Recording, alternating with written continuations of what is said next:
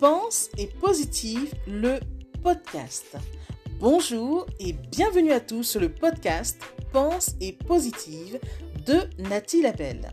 Je suis auteur de plusieurs livres de croissance personnelle et j'ai à cœur de vous bonheuriser, c'est-à-dire de vous diffuser des pensées d'amour, de paix, d'espoir, des pensées optimistes afin de nous aider, nous inspirer, nous motiver, nous encourager et surtout nous revigorer. J'espère vraiment que ce podcast vous plaira car moi je prends beaucoup de plaisir à faire ce que je fais et ensemble, nous construirons un monde meilleur.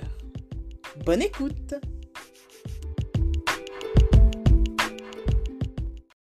Sachez à qui parler, car tout le monde n'est pas votre ami. Alors mettez les gens au même niveau en fonction de leur considération. En fait, il y a ceux qui se soucient de vous et prendront réellement de vos nouvelles.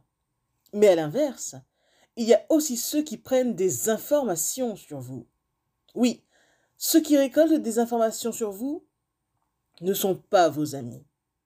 Ils sont là, vous souhaitent du succès, mais pas trop. Ils seront les premiers à vous maudire en silence quand quelque chose de bon vous arrivera.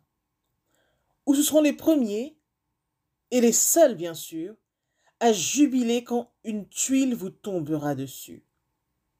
Alors, sachez discerner les gens de votre entourage. La vie, m'ayant bien averti de ce côté, j'ai bien retenu mes leçons. Voilà pourquoi je ne m'aventure plus beaucoup avec certains. Je reste évasive sur mes projets, mais au bon moment, mes résultats parleront d'eux-mêmes. Vous savez, nul besoin de trop en dire sur soi, de toute façon. C'est aussi un bête moyen de louper les bénédictions. En bref, en Dieu, confie-toi. Lui ne te décevra jamais. C'est un ami fidèle et tendre. Pensez-y. Message de Nathalie Labelle.